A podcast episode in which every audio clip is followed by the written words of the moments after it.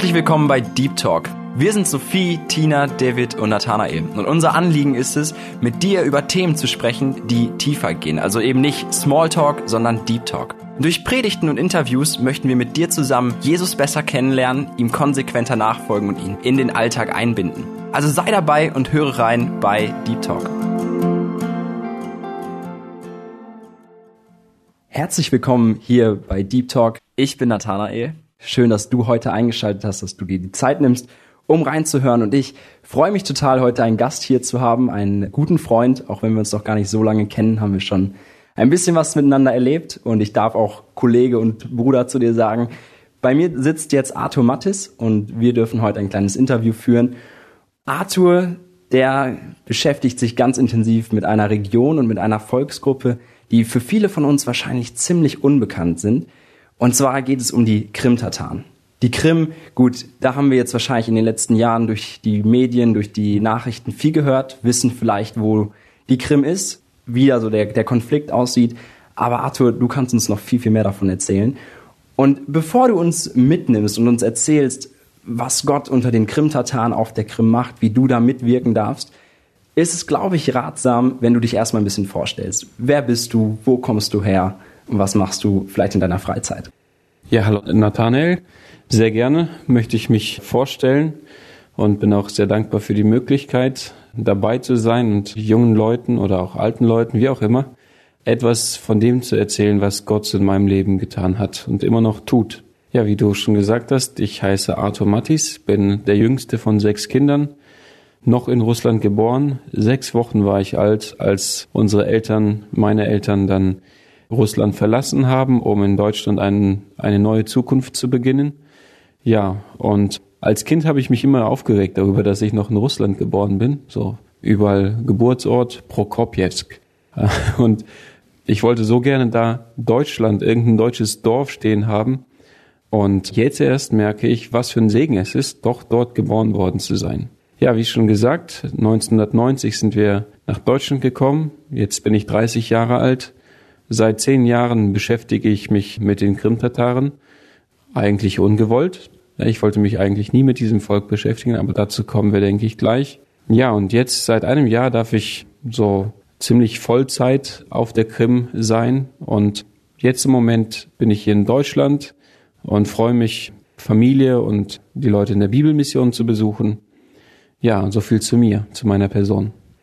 Ja, vielen Dank. Das hört sich jetzt schon sehr, sehr spannend an. Vor einigen Sendungen durfte ich mich auch selbst so ein bisschen vorstellen und ja, ein bisschen ähnlich. Ich wollte ursprünglich mit der Seite der Welt auch nicht so viel zu tun haben und jetzt bin ich da leidenschaftlich dabei und ich glaube, wir erfahren von dir noch viel, viel mehr.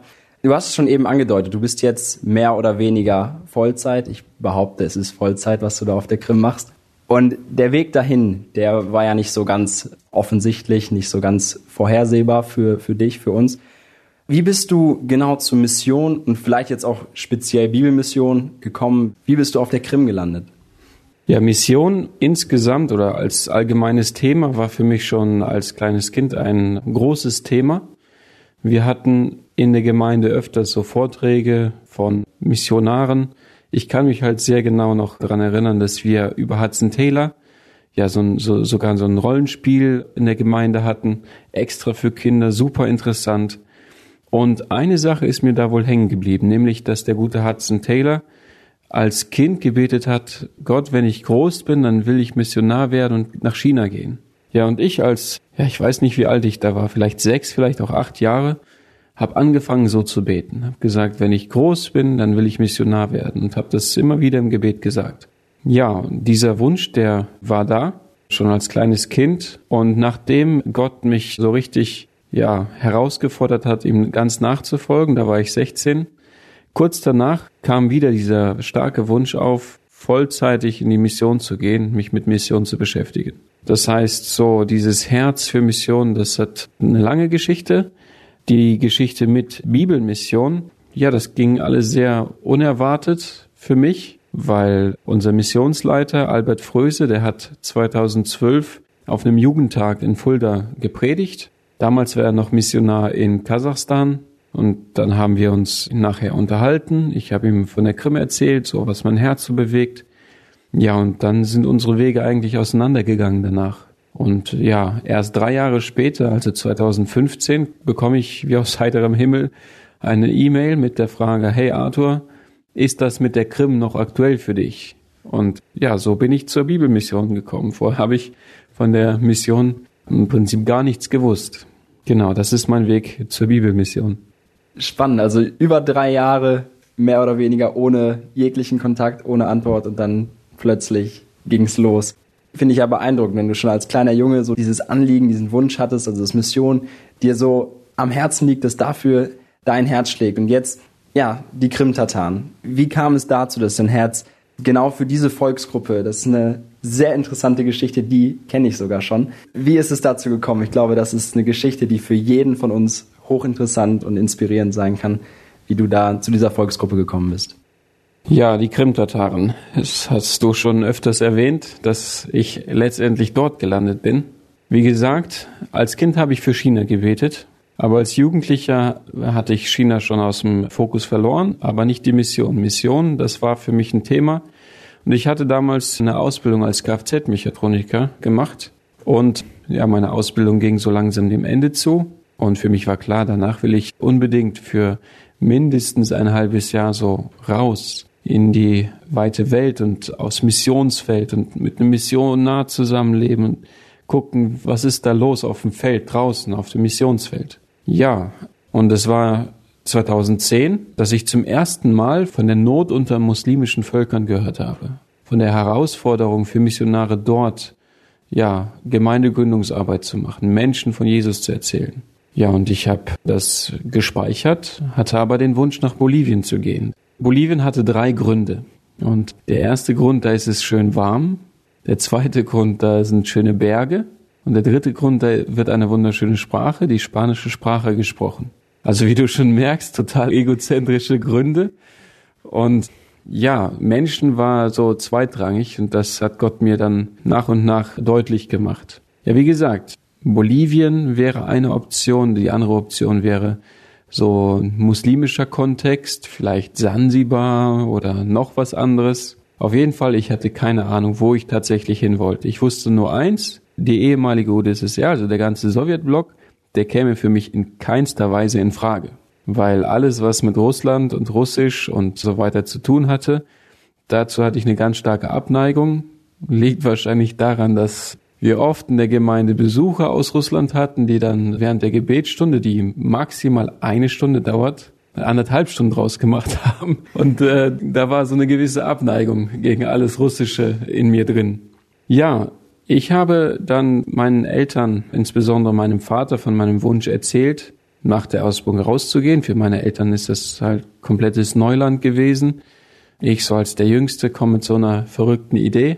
Und ja, ich sagte dann, ja, vielleicht dorthin, vielleicht hierhin. Und mein Vater sagte dann zu mir ziemlich trocken, Arthur, warum nicht zu den Krim-Tataren? Dein Großvater ist auf der Krim geboren und unsere Familie wurde durch einen Krim-Tataren gerettet. Warum nicht zu den Krim-Tataren? Das ist auch ein muslimisches Volk, da ist Not.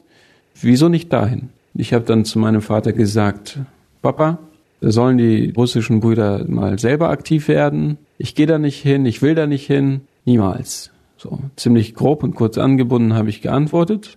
Mein Vater hat sehr weise reagiert, er hat einfach geschwiegen in dem Moment. Aber ich bin sicher, dass er viel gebetet hat in den darauffolgenden Monaten. Und ja, in den Jahren vorher habe ich halt immer wieder mal Bücher gelesen zum Thema von Jim Elliot im Schatten des Allmächtigen, ein sehr empfehlenswertes Buch oder Sag nicht nein, wenn Gott dich ruft von Paul Fleming ist das. Und in diesem Buch schreibt er, dass wenn jemand aufs Missionsfeld gehen möchte, dann ist es unbedingt notwendig, dass diese Person sich vorher informiert, was ist überhaupt los, wo ist welche Not und so weiter. Und mit diesem Wissen, ja, habe ich eines Morgens im August 2010 gebetet, habe gesagt, Herr, ich brauche ein ganz deutliches Zeichen von dir, wo ich hingehen soll, wo du mich haben möchtest. Und ja, ich hatte das halt noch im Kopf, dass ich mich informieren muss, also bin ich kurzerhand ins Internet gegangen, auf eine Seite, die ich auch schon kannte vorher, joshuaproject.net oder .org. Und das ist eine Datenbank, wo alle Völker der Erde aufgelistet sind und der Status inwiefern sie evangelisiert sind und so weiter. Und ich bin da direkt auf das Profil von Bolivien gegangen. Einfach nicht über die Homepage, sondern sofort auf das Profil von Bolivien.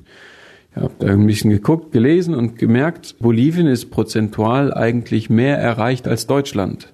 Ja, das sind mehr grüne Punkte. Also ein grüner Punkt heißt, im Prinzip ist das Volk erreicht. Und ähm, ich dachte, ja, warum soll ich nach Bolivien gehen, wenn da schon im Prinzip nicht so eine Not ist wie in anderen Ländern? Ja, dann habe ich ein bisschen in Afrika geguckt und dann habe ich mir gedacht, ich muss fair sein, ich muss, ich muss mich wenigstens über die Krim-Tataren informieren. Jetzt hat mein Vater das aufgeworfen, jetzt muss ich auch gucken. Und bestimmt habe ich auch innerlich gedacht, ich brauche einen Grund, warum ich, warum ich nicht dorthin gehen soll. Ja, ja auf jeden Fall habe ich dann geguckt, gelesen und jedes Volk hat so ein Profilbild. Und erst danach bin ich auf die Homepage, also auf die Startseite von, diesem, von dieser Datenbank gegangen. Und dort ist so ein Feld, wo für ein spezielles Volk gebetet wird. Jeden Tag wechselt das. Für ein unerreichtes Volk wird gebetet. Und ja, an diesem Tag, wo ich morgens gebetet habe, Herr, gib mir ein deutliches Zeichen, wo du mich haben willst, wurde ausgerechnet für die Krimtataren gebetet. Also ich traute meinen Augen nicht, als ich dieses Bild dann wieder sah auf der Homepage, ja, Volk, für das gebetet wird. Und in meinem Kopf fing es sofort an zu rattern. Eins von 365 Tagen. Also das ist eine Wahrscheinlichkeit kleiner Null. Und dann die 6000, über 6000 Völker, die unerreicht sind. Also das kann kein Zufall sein. Und ich hatte das verstanden, wo ich da auf den Bildschirm gestarrt hat und innerlich so ein Kampf und so. Ich habe gesagt, nein Gott, da will ich aber nicht hin. Ich habe ein anderes Zeichen erwartet oder gewollt. Aber ich habe es verstanden, dass das dieses konkrete Zeichen ist. Und erst als ich dann gesagt habe, ja Herr, wenn du mich dort haben willst, dann will ich dahin gehen. Und innerlich sofort so ein tiefer Frieden, so eine Sicherheit, so eine Ruhe, dass das der Platz ist. Und ja, jetzt ist 2020 und seit einem Jahr bin ich dort. Zehn Jahre sind vergangen, immer noch ist es aktuell, immer noch Kämpfe und alles Mögliche. Aber ich weiß, dass das der Platz ist, wo ich hingehöre. Ja, und auch in der Zwischenzeit gab es immer wieder Herausforderungen. Immer wieder habe ich mir gedacht, warum unbedingt dahin? Und da hat Gott mir nochmal so mehrere Momente gegeben, wo er es bestätigt hat, einfach, dass die Krim der Platz ist, wo ich hingehen soll. Ja, und so hat Gott sozusagen meinen meinen Willen gebrochen und das ist gut. Gott, Gott weiß am besten, wo ich ihm am nützlichsten sein kann. Oh, vielen Dank, das ist eine sehr, ja, ich staune, ich habe die Geschichte jetzt ja schon zum zweiten Mal gehört und ich staune trotzdem immer wieder. Echt ja, Wahnsinn, was, was Gott da getan hat, wie, wie er das geführt hat durch einfach sonderbare Wege. Manchmal ist es eine Internetseite, bei dem anderen ein Buch vielleicht, irgendwas und unglaublich, was, dass Gott einfach da keine Grenzen gesetzt sind. Und wie schon am Anfang erwähnt, ist für uns, die wir jetzt hier in Deutschland wahrscheinlich die meisten sind, ist die Krim eher ein Gebiet, was man aus den Nachrichten kennt, wo viel Unsicherheit herrscht. Ich denke, irgendwo ist das auf jedem Missionsfeld so, wo die Missionare zum ersten Mal hingehen. Aber du hast jetzt gesagt, die Situation, du beobachtest ja schon seit über zehn Jahren, die Entwicklung so zu sehen und dann, als du dort ankamst und jetzt auch wirklich ankamst mit dem Bewusstsein, hier bleibe ich auch. Nicht, ich bin in zwei, drei Wochen oder vielleicht auch in einem Monat wieder weg, sondern hier bleibe ich.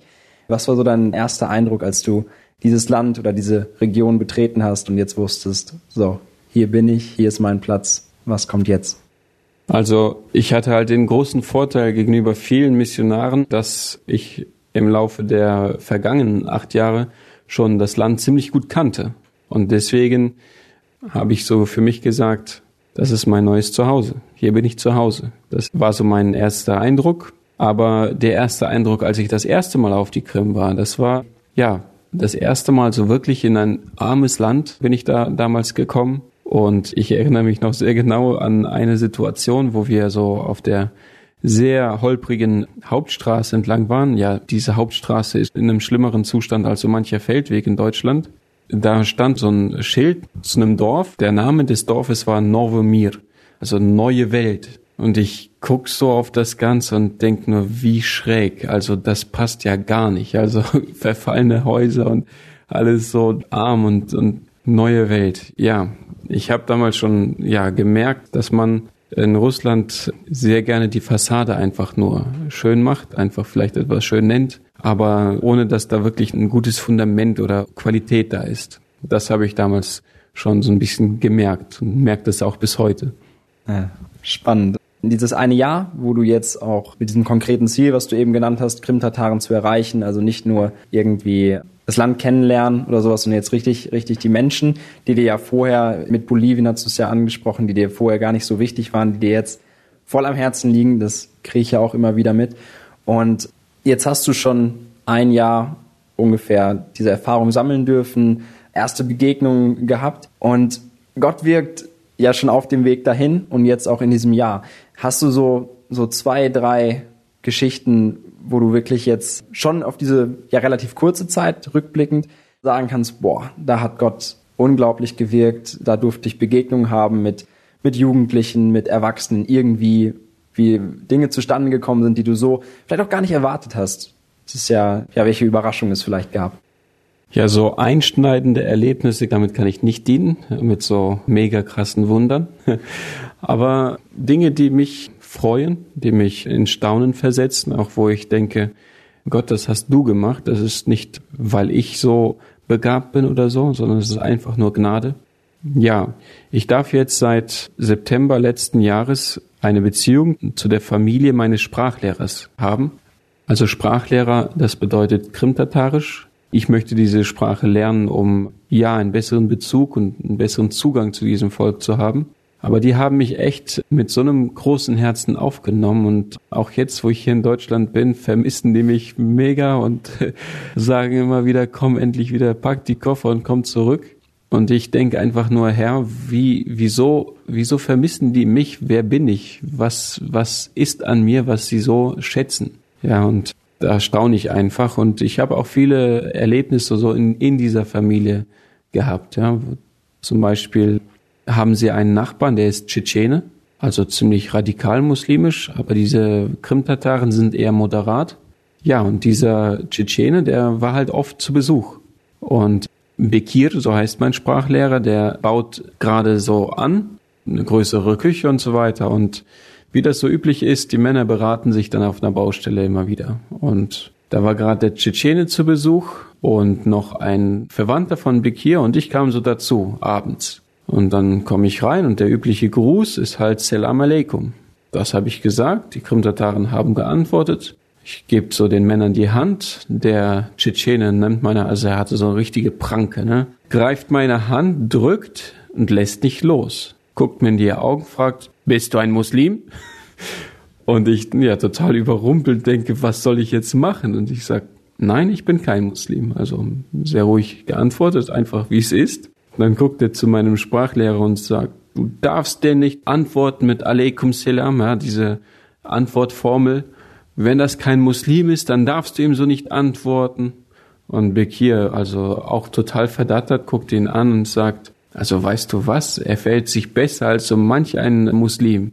Und ich guck nur und, und staune über, über diese Situation. Und das Lustige war, der Verwandte von Bekir kommt zu Bekir und schüttelt ihm die Hand und sagt, das hast du gut geantwortet, das hast du richtig gesagt, du hast recht. Und der Tschetschene hat auch das nicht erwartet. Und ich guck und, und lache innerlich. Naja, und dann hat sich so die ganze Lage entspannt danach. Ich habe versucht, den Tschetschenen ja freundlich zu begegnen, trotz allem. Und das hat auch ganz gut geklappt. Wir haben uns nicht geprügelt nachher, also alles gut. Aber das war ein Sprungbrett für mich, um nachher mit meinem Sprachlehrer über geistliche Dinge zu, zu sprechen. Ne? Und äh, da staune ich einfach, wie Gott solche Situationen gebraucht. Ja, eine andere Situation auch in der Familie war, also die, die Mutter von meinem Sprachlehrer, sie ist an die 70 und in dem Alter stellt man sich halt die Frage, was passiert, wenn ich sterbe? Wo gehe ich hin? Und wir saßen so am Tisch nach vier Stunden über Politik, also wo sie sich ausgelassen haben über alles Mögliche, kam das Gespräch endlich über, auf geistliche Dinge. und ja, gerade dieses Thema Tod. Ja, und ich durfte dort einfach bezeugen, zu Gottes Ehre, dass ich keine Angst habe vor dem Sterben. Ja, dass wenn ich sterbe, jetzt und hier, dass ich dann weiß, wo ich hingehe, dass ich weiß, ich gehe in den Himmel. Und die Mutter meines Sprachlehrers guckt mich so von der Seite an und sagt, du bist ein glücklicher Mensch. Also ich beneide dich. Und das war für mich auch wieder so ein, so ein Zeugnis einfach, wie gut wir es als Christen haben. Wir haben eine lebendige Hoffnung und diese Hoffnung dürfen wir so mutig und so frei weitergeben. Die Menschen um uns herum, die haben diese Hoffnung nicht. Und dann durfte ich auch ein Zeugnis geben, warum ich so sicher sein darf. Und ja, sie haben sich trotzdem noch nicht bekehrt, aber auch das kann und Gott gebe, dass es passiert. Ja, das ist beeindruckende Geschichten. Auch ich finde sogar gerade, weil, wie du gesagt hast, sind jetzt nicht die heftigen Wunder, irgendwie, dass da jemand auf wunderbare Weise geheilt wurde oder sowas. Ich finde es beeindruckend, weil ich glaube, das ist auch für uns, die wir das jetzt hören, voll ermutigend, einfach zu wissen, es braucht nicht immer das ultimative Wunder, sondern normale Begegnung. In dieser Situation, wo der Tschetschene die, die Hand schüttelt, vielleicht drohte sie zu zerquetschen, äh, dann wirklich auch zu sagen, ich bin kein Moslem, ich bin, ich bin Christ, ich weiß nicht, ob du das jetzt gesagt hast, aber dass das so deutlich wird, ja, relativ einfache Gelegenheiten und trotzdem dann können mit solchen Auswirkungen, ne, so, so ein Zeugnis sein, einfach durch das Festhalten dann, ja, diese, diese Hoffnungslosigkeit dann auch unter den, den Leuten zu sehen. Ich schätze, oder wie ich mir das so vorstelle, auch unter einer Volksgruppe, die, die ich jetzt gar nicht so kenne, zu denen ich nicht zugehöre, diese Kontakte überhaupt aufzubauen, das stelle ich mir sehr schwer vor. Und für mich wäre jetzt so, ohne die praktische Erfahrung zu haben, das eine riesengroße Herausforderung. Was sind für dich so die großen Herausforderungen in diesem Dienst, wo du jeden, jeden Morgen vielleicht das vor Gott bringst und einfach sagst, ey, heute habe ich wieder das und das vor mir und ich weiß nicht wie. Ja, das ist definitiv eine große Herausforderung. Jetzt komme ich als Deutscher hier in dieses Land, wo man hart arbeiten muss, um über die Runden zu kommen. Und das tun die Krimtataren. Dann hat man wenig Zeit, über Gott und die Welt, ja, über Gott nachzudenken. Über die Welt findet man Zeit, aber über Gott nachzudenken und über wirklich wichtige Dinge. Und dann, ja, ist es oft eine Herausforderung, mit ihnen so wirklich auch in Kontakt zu kommen. Und das ist so wunderbar, dass Gott mir immer wieder so Kontakt und Begegnungen schenkt, wo gerade mit Krimtataren wo dann Kontakte entstehen, auch Freundschaften. Gerade mit der Familie zum Beispiel. Gut, das ist mein Sprachlehrer, dann habe ich einen Grund, regelmäßig in die Familie zu kommen. Aber ich muss dazu auch sagen, dass das Team, mit dem wir vor Ort sind, Sie machen schon lange so Einsätze im Sommer, wo sie junge Krimtataren kennengelernt haben, die wir zu einer Jugendstunde eingeladen haben. Und da habe ich eine große Herausforderung, nämlich diese Regelmäßigkeit. Wir Deutschen, wir lieben es pünktlich und regelmäßig, ja, festgesetzte Termine zu haben. Und bei den Krimtataren und auch bei den Russen ist es halt anders. Wenn ich Lust habe, komme ich, wenn nicht, dann nicht. Also ich handle nach Lust und Laune. Und das ist für mich oft eine Herausforderung gewesen, ja, Jugendstunde angesetzt, anberaumt und dann melden sich keine oder eine halbe Stunde nach offiziellem Beginn ja, könnt ihr mich vielleicht abholen? Weißt du? Ja, und dann musst du reagieren, dann musst du flexibel sein und ruhig bleiben. Das ist so eine Herausforderung mit den lieben Krim-Tataren. Aber immer da, wo Menschen zusammenarbeiten, da reibt es und da entstehen Konflikte und so weiter. Gerade im Team auch harmonisch und ja, zielgerichtet zusammenzuarbeiten, das ist auch eine Herausforderung. Und ja, da brauche ich ganz viel Kraft, Weisheit, Demut, Liebe, ganz viel von dem allen, um das durchzuhalten. Auch in Bezug auf die russische Kultur habe ich jetzt im Laufe des Jahres gemerkt, dass mich viele Dinge einfach furchtbar aufregen. Jemand sagte mir, das ist jetzt gerade diese Phase, die bei allen Missionaren nach so einem Jahr kommt, wo du dich einfach nur aufregst über über Kultur und über verschiedene Sachen, jetzt Straßenverkehr, wie gebaut wird, wie Bürokratie und so, wo du denkst, Mensch, warum kann man das nicht einfacher machen, schlauer, weiser, wie auch immer. Aber wo ich auch lernen muss, die Leute ganz einfach so anzunehmen, wie sie sind, so zu lieben und wo Gott mich einfach auch durch eine Schule der Demut führt, wo, wo er sagt, so jetzt komm mal runter von deinem hohen Pferd, sei mal nicht so stolz auf das, was du gar nicht selber errungen hast, so zum Beispiel gute Infrastruktur in Deutschland, was, was habe ich dafür gemacht, ne? sondern sei einfach dankbar, dass überhaupt Straßen da sind, zum Beispiel. Ne? Und das sind so Herausforderungen. Ja, echt spannend, so diese kulturellen Unterschiede ertappe ich mich auch hin und wieder drin. Ich mag Regelmäßigkeit und muss dann auch immer wieder da ein bisschen zurückrudern vielleicht. Jetzt Eine Frage, du hast ja auch eine, auf Telegram hast du ja einen Kanal, wo man dir folgen kann und immer die aktuellen Gebetsanliegen sehen kann. Magst du uns vielleicht kurz mitnehmen, wie dein Dienst vielleicht, du hast gerade schon von Jugendstunden gesprochen, wie das so konkret aussieht? Was, was machst du, um vielleicht diese Menschen zu erreichen? Weil auch wenn jetzt bei uns vielleicht die Hörer nicht diejenigen sind, die jetzt zwangsläufig zu den Krim-Tataren gehen, aber wir haben ja hier in, in Deutschland auch schon viele Volksgruppen und auch die schon zu erreichen. Was hast du für Strategien entwickelt, vielleicht um Menschen zu erreichen, die du gerne mit dem Evangelium erreichen möchtest? Ja, Strategien, die sind noch in der Entwicklungsphase.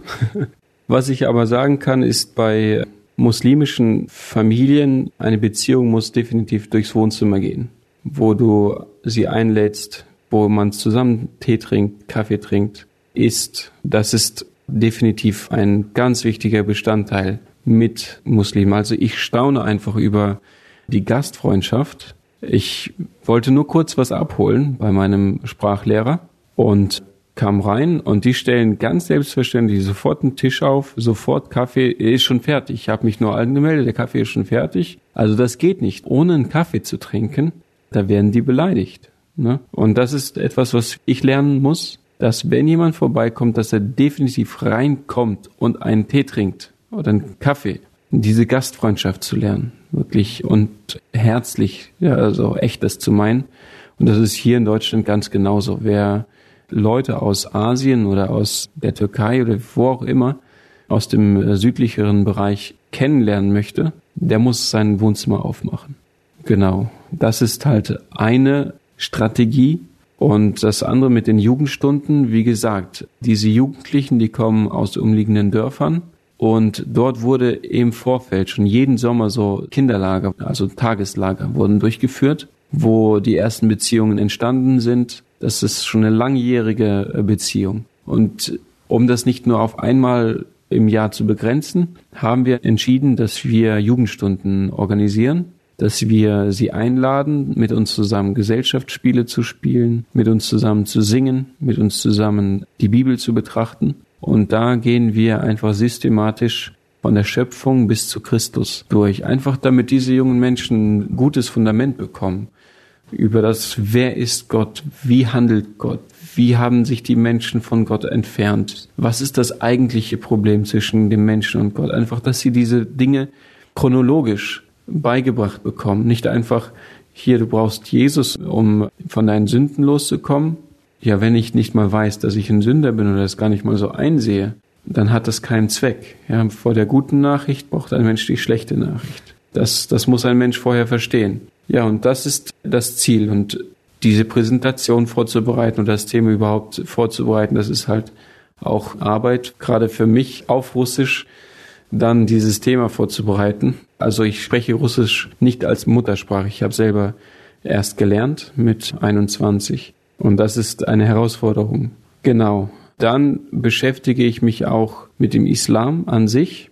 Und Gott sei Dank gibt es so viel Material, auch im Internet, gutes Material, wo man diese Dinge studieren kann oder sich damit ein bisschen auseinandersetzen kann, weil es gibt auch dort ja standardmäßige herausfordernde Fragen ja, mit der Gottheit Jesu, mit der Überlieferung der Bibel und Koran und und und und ganz viele Fragen und dafür muss man vorbereitet sein. Das ist halt wichtig, dass diese jungen Menschen oder insgesamt Krimtataren verstehen, ja, dieser Mensch da, das ist ein Nachfolger von Jesus Christus, aber er kennt meine Religion. Ich kann dem nichts vormachen. Weißt du, das ist auch eine ganz wichtige Hilfe und das ist auch ein Part, womit ich mich beschäftige dann vor Ort. Interessant. Ich finde diesen Gedanken besonders spannend, dass du sagtest, ne, bevor ein Mensch die gute Nachricht bekommt, braucht er erstmal die schlechte. Ja, ist ja eigentlich ein logisches Prinzip. Bevor ich nicht das Problem kenne, kann ich auch keine Lösung entwickeln oder drüber nachdenken. Ich glaube, das ist ein richtig wertvoller Gedanke auch für uns hier weil ich glaube, das, das vergessen wir oft. Ja, erstmal das Problem überhaupt darzustellen und ausreichend auch darzustellen.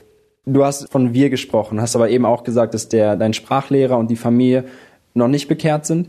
Bist du in einer lokalen Gemeinde, einer Ortgemeinde dort angebunden, wo du diese Jugendlichen mit den Jugendfreizeiten und diesen Sommerfreizeiten dann einladen kannst, sodass du nicht auf eigene Faust unterwegs bist, sondern über die Ortgemeinde? Ja, genau. Also wenn ich von wir spreche, dann spreche ich von unserem Team. Wir sind drei Brüder, die sozusagen das im Fokus haben, Krim-Tataren mit dem Evangelium zu erreichen. Es sind zwei Gagausen, also Gagausen, entschuldigt für dieses, ja, noch ein neues Volk, das ich euch vorstelle. Aber das ist ein Turkvolk, das in Moldawien lebt und die sowohl Kultur als auch Sprache der Krim-Tataren sehr gut nachvollziehen können, weil das sehr ähnlich ist mit ihrer eigenen Kultur. Also sie sind schon länger dabei, länger als ich. Und wir machen zusammen den Dienst dort hauptsächlich. Ja, wir gehen vor Ort in eine Gemeinde. Und wenn wir jetzt mal ein größeres Kollektiv brauchen, jetzt zum Beispiel für diese Kinderlager oder Kinderfreizeiten, dann ist aus der Jugend und aus der Gemeinde vor Ort viel Hilfe da, Gott sei Dank. Also es ist eine sehr aktive Gemeinde. Aber so wirklich 24-7 sich mit Krimtataren beschäftigen, diese Berufung haben ganz konkret wir drei mit, also die beiden Brüder mit ihren Familien und ich halt alleine. So in dieser Synergie machen wir das. Genial. Also ich finde es nicht nur richtig, sondern auch absolut biblisch, dass ihr da mit der Ortgemeinde verbunden seid. Das ist, glaube ich, ja ein sehr wichtiger Aspekt von dem Dienst und auch die, die Aufteilung, ich glaube, die ist, die ist sehr, sehr gut. Jetzt sind unsere Hörer vorwiegend Jugendliche und oftmals brauchen wir Jugendlichen mal so diesen bekannten Stoß zur Tür raus, damit wir Jugendlichen so in die, in die Weltmission kommen, um uns dazu diesen kleinen Stoß zu geben. Was würdest du uns mitgeben? Was brauchen wir? Was sind Tipps oder ja, Verhaltensweisen? Du hast schon am Anfang gesagt, dass du als kleiner Junge angefangen hast, regelmäßig zu beten. Genau für dieses Anliegen. Was sind so Dinge, die du uns mitgeben würdest, damit wir in diese Weltmission gehen und nicht uns um uns selber drehen? Ja, das ist eine schwierige Frage, ehrlich gesagt, weil wie man auf diese Herausforderung und auf diesen Missionsbefehl reagiert, das hängt von jedem Zuhörer, von jedem Jugendlichen ganz persönlich ab. Ich bin davon überzeugt, dass nicht jeder rausgehen muss aufs Feld, aber ich bin davon überzeugt, dass viel mehr rausgehen müssten als rausgehen. Und dass viele, ja, sich das überhaupt gar nicht fragen. Ist meine Berufung hier zu bleiben? Weil das ist auch eine Berufung. Die zu unterstützen, die rausgehen. Weil im Endeffekt dreht sich alles, das Leben eines Christen hier auf der Erde, um die Gemeinde Gottes. Und die Gemeinde Gottes ist erst dann komplett, wenn aus jedem Stamm, aus jeder Nation, aus allen Volksgruppen dieser Erde Menschen Jesus anbeten, das Lamm anbeten. Ja, Offenbarung 5, Vers 9 gibt da einen deutlichen Hinweis darauf. Und insgesamt, Gott, Gott hat Interesse an den Völkern, an, an den ganz verschiedenen Völkern. Deswegen ist es nur logisch. Also selbst für einen rationell denkenden Menschen und für einen emotionalen denkenden Menschen ist es ganz egal, wie du gestrickt bist. Du hast eine Aufgabe in der Weltmission. Die Frage ist, suchst du diese Aufgabe und bist du daran interessiert, diese zu erfüllen? Und ich denke, wir haben heute so viele Möglichkeiten, mal ein Schnupperjahr zu machen, draußen auf dem Feld. Es gibt so viele Organisationen, die das anbieten und wunderbar, dass wir auch in der Bibelmission diese Möglichkeit haben durch Surf, also nicht Surfen, ne, sondern dienen und Reisen, Surf and Travel, dass man rausgehen kann und vor Ort sehen kann, was passiert da eigentlich. Und das würde ich wirklich jedem ganz warm ans Herz legen. Und dass man sich da auch nicht den Kopf zerbricht wegen den Finanzen und, und wegen der Arbeitsstelle. Ich denke, dass wenn du diesen Schritt einfach im Glauben machst, Gott sorgt sich für den Rest. Also Gott, Gott kümmert sich. Gott äh, liebt die, die ja um seines Namens willen sozusagen verrückt sind, ja verrückt in den Augen dieser Welt. Wie du verlässt jetzt deine gute Arbeitsstelle, wie du wie bist du abgesichert? Hast du die und die und die und die und die Versicherung? Ja? Also die beste Versicherung ist Gott. Und da möchte ich euch ermutigen, liebe Jugendliche, dass ihr ja rausgeht, dass ihr wenigstens mal ein halbes Jahr wirklich dafür hingibt. Und das lohnt sich.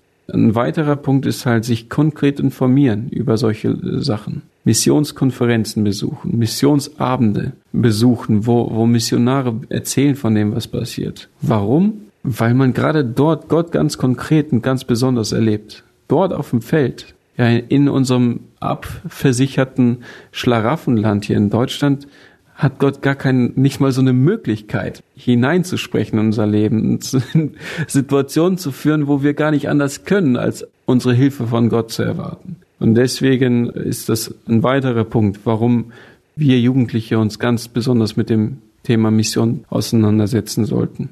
Und ja, warum wir es machen müssen, ist ganz einfach. Es ist ein Befehl. Und wenn wir Christen sind, dann haben wir diesem Befehl Folge zu leisten. Wie gesagt, nicht jeder ist berufen rauszugehen, aber jeder ist berufen, sein Part in dem großen Ganzen, was die Weltmission betrifft, zu erfüllen. Und da ist meine herausfordernde Frage, hast du deinen Platz gefunden? Und tust du das, was Gott von dir will in Bezug auf Weltmission? Ja, vielen Dank für die Ermutigung, für die Herausforderung. Es war sehr spannend. Ich habe es auch gerade, wo du sagtest, dass Gott, die in Anführungszeichen verrückt sind, dass er das auch belohnt oder nicht einfach dann scheitern lässt. Und musste ich gerade total an Jeremia zum Beispiel denken. Wenn man sich das so durchliest, denkt man sich auch so, was sind das für Aufgaben? Und er, ohne nachzufragen, gehorsam macht das. Und ja, Gott würdigt das. Also Gott nimmt es wahr und belohnt es auch. Jeremia hatte Angst, aber diese Angst hat ihn nicht beherrscht. Und es ist total okay, Angst zu haben und unsicher zu sein. Und gerade da macht Gott solche Versprechungen. Ne? Ich bin bei dir, ich helfe dir, ich trage dich da durch. Hey, hab keine Angst, ich bin bei dir. Und das hat Gott ja auch zu Jeremia gesagt. Genau, das finde ich, das finde ich genial. Und auch was du sagtest mit den, mit den Volksgruppen und, und Offenbarung musste ich an das Buch, wir lesen das ja hier mit, mit unseren Surf and Travelern, lesen wir von Oswald Smith, das glühende Retterliebe. Und das finde ich so eine, ja, ist eine provokative Aussage, die er dort trifft, dass er sagt, warum nicht unsere Generation? Warum sollte es nicht unsere Generation sein, die eben zu allen Völkern geht? Warum muss, sollte das die nächste, übernächste oder wann auch immer sein? Wir wissen es nicht, ob wir es sind, aber wir sollten bereit sein, alles dafür zu geben, dass wir diese Generation sein können. Da fand ich deine Worte sehr, sehr wachrüttelnd und bewegend. Auch wenn du es schon eben mehrfach angedeutet hast, auch jetzt mit den Verheißungen oder den Versprechen, die Gott Jeremia mit auf den Weg gegeben hat. Was denkst du, hast von Berufung gesprochen und ich weiß nicht mehr, wer es gesagt, ich will dieses Zitat jetzt nicht von irgendwem klauen. Der hat gesagt, du brauchst eher die Berufung, nicht zu gehen, als zu gehen, weil dass wir gehen sollen, das haben wir eigentlich alle. und sicher, es gibt absolut die Leute, die eben einen anderen Part spielen, die den Part in Deutschland oder wo auch immer das zu Hause jetzt ist, spielen müssen oder spielen sollen. Aber die, die den Ruf nach draußen haben und nicht gehen, was würdest du sagen, der du jetzt diesen, diesen Schritt auf die Krim gegangen bist? Was verpasst man, wenn man es nicht tut? Ja, wenn man genau weiß, dass man gehen sollte und nicht geht, ich denke, das, was man am meisten verpasst, ist halt, ja, das, wie soll ich sagen, nicht gerichtet zu werden am letzten Tag. Also wir müssen ja alle vor dem Richterstuhl Christi offenbar werden, sagt die Bibel ganz klar. Und ich meine, wer sind wir eigentlich, dass wir uns dem Befehl widersetzen? Was man verpasst, ist die Verheißungen. Jesus hat so wunderbare Verheißungen gegeben, nämlich, dass er die Welt überwunden hat, ja, dass wir sehen dürfen, wie Jesus vor uns hergeht und Probleme löst, die für uns unlösbar waren. Wie er Menschen rettet hat, das ist doch das größte Wunder. Zu sehen, selber mitzusehen oder mitzuerleben, wie Menschen gerettet werden. Man verpasst dieses Beschnittenwerden am eigenen Weinstock, sozusagen Johannes 15, wo Jesus sagt, dass jede Rebe an ihm soll Frucht bringen und der Weingärtner beschneidet diese Reben, damit sie noch mehr Frucht bringen. Und wenn man sich dem widersetzt, dann kann man nicht diese Frucht bringen, die Gott eigentlich durch uns hervorbringen will. Und interessant, wenn man da weiter liest, sagt Jesus, das sage ich euch, damit eure Freude übervoll werde, dass, dass ihr ganz viel Freude habt. Und das verpasst man. Also Freude, ja. Man verpasst so viele wunderbare Begegnungen mit so vielen verschiedenen wunderbaren Menschen.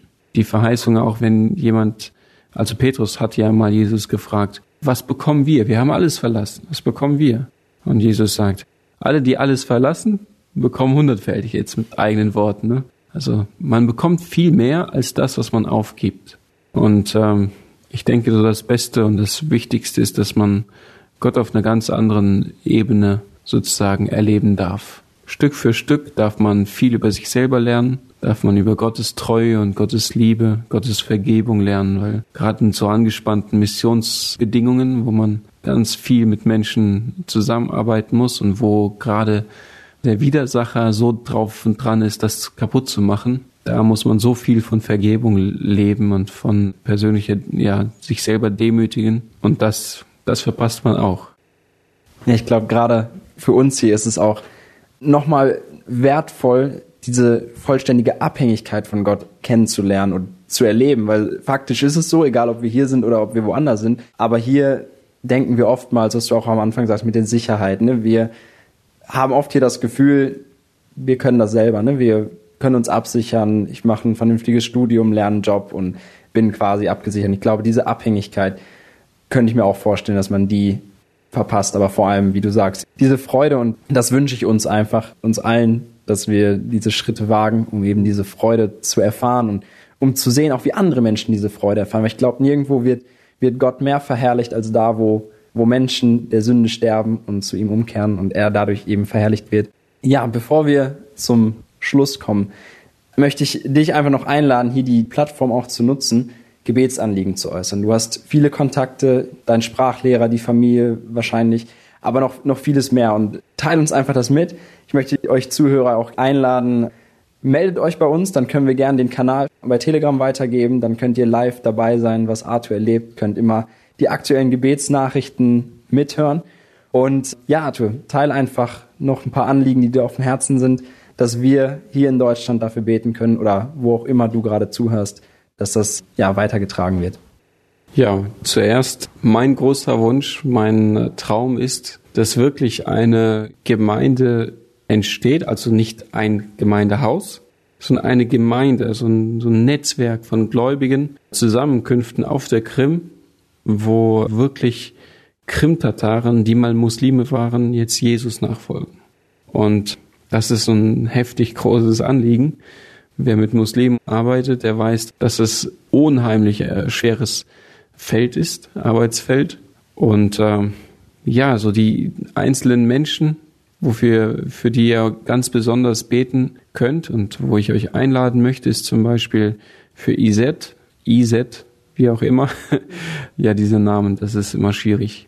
Iset ist ein 18-jähriger junger Mann, der bald in die Armee muss der ganz klar verstanden hat, dass er ohne Jesus ewig verloren geht, der aber nicht so richtig sich durchringen kann, eine Entscheidung ganz für Jesus zu treffen, weil er Angst hat, von Familie, Freunde, Verwandte ausgestoßen zu werden. Und da möchte ich euch einladen für Iset und vielleicht auch nehmen wir Iset einfach stellvertretend für alle Jugendlichen, die jetzt das Evangelium gehört haben und hören, dass, dass diese Jugendlichen sich bekehren dass sie es wagen, dass sie diesen Glaubensschritt wagen, auch wenn das bedeutet, dass es für sie ja viel kosten wird. Ich möchte euch einladen, für muslimische, krimtatarische Familien zu beten, auch ganz besonders für meinen Sprachlehrer und seine Familie, dass auch dort ja Jesus der Herr wird, dass sie äh, Jesus beginnen nachzufolgen und dass viele Familien gerettet werden. Ich muss sagen, ich bin ganz stark abhängig vom Gebet von eurem Gebet und vom persönlichen Gebet, weil es ist ein geistlicher Kampf. Und ja, für mich, dass Gott mir wirklich jeden Tag aufs Neue Liebe zu diesen Menschen schenkt, weil das ist echt nicht einfach. Aus mir selber heraus kann ich diese Liebe nicht entwickeln. Und sie sind ja auch nicht wirklich liebenswert, weißt du, wie jetzt nah verwandte Freunde, mit denen man so viel gemeinsam hat. Das sind Menschen, die sind, die sind anders, fremd. Und dass Gott mir einfach diese Liebe zu diesem Volk immer mehr gibt. Und auch für das Team, dass wir im Team harmonisch miteinander wirken und arbeiten zu Gottes Ehre.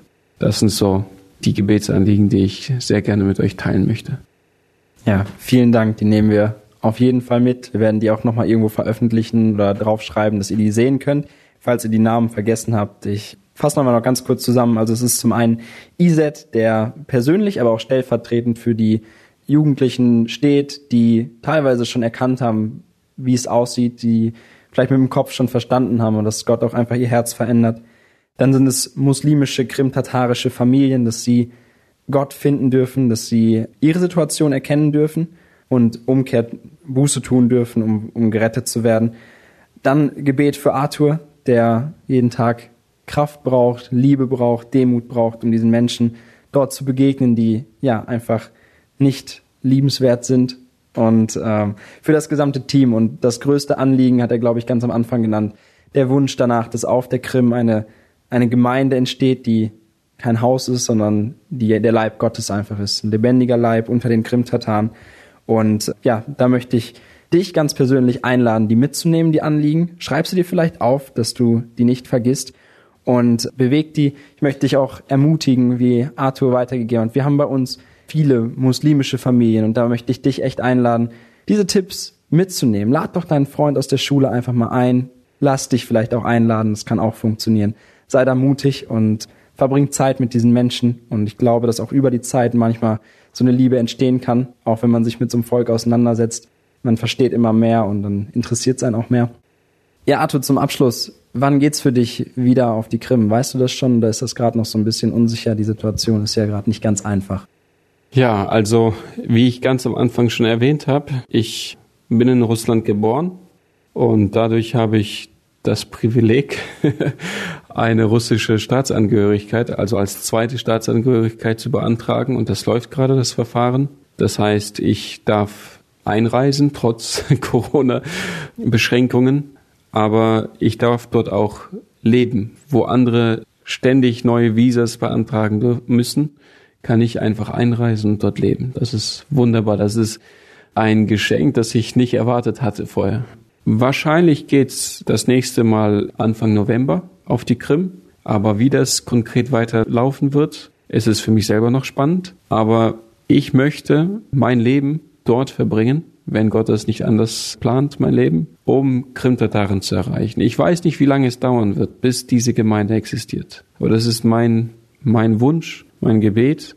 Und ja, vielleicht dauert es nur ein paar Jahre, aber vielleicht dauert es auch ein ganzes Leben. Vielleicht sehe ich es in diesem Leben nicht. Wer weiß, Gott weiß.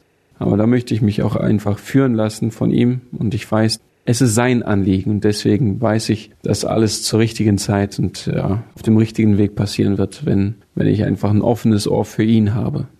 Ja, genial. Benehmt das auch mit, dass das Anfang November klappen kann, wenn es Gottes Wille ist und das finde ich einfach jetzt nochmal beeindruckend. Du hast am Anfang gesagt, dass du dich immer darüber geärgert hast, im Reisepass stehen zu haben, Russland geboren. Und jetzt ist das so ein Geschenk, dass du da einfach gerade in Zeiten wie diesen einfach hinreisen darfst.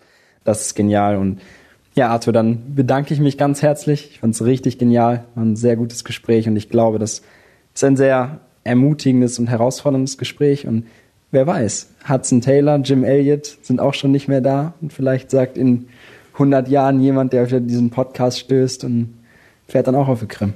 wer weiß. Wer weiß, ja, hoffentlich ist in 100 Jahren schon die Welt erreicht. Hoffentlich ist in 100 Jahren schon die Welt erreicht, das hoffen wir auf jeden Fall.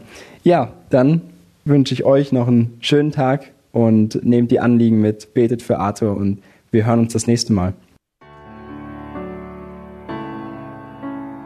Heute durften wir uns auf eine kleine Reise begeben, nämlich auf die Krim zu dem Volk der Krim-Tataren. Und nächste Woche wollen wir uns mit einem Thema auseinandersetzen, was genau in diese Jahreszeit auch passt, womit wir vielleicht konfrontiert werden.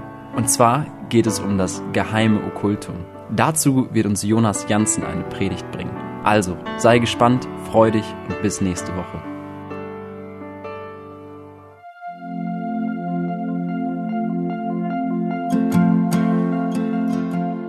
Schön, dass du heute dabei warst. Und wenn es dir gefallen hat, wenn du was mitnehmen konntest, dann teile es gerne mit deinen Freunden und Bekannten und gib es weiter. Und wenn du noch mehr Informationen haben möchtest über das Programm und über Segenswelle allgemein, dann schau doch einfach auf unserer Webseite vorbei auf www.segenswelle.de oder auf dem Instagram-Feed auch unter Segenswelle zu finden und klick dich einfach mal durch, teile es und gib es weiter. Wir wünschen dir eine gesegnete Woche mit den Worten aus Kolosser 3, Vers 17. Was immer ihr tut, in Wort oder Werk, das tut alles im Namen des Herrn Jesus und dank Gott, dem Vater durch ihn. Damit wünschen wir dir eine gesegnete Woche. Mach's gut, bis zum nächsten Mal.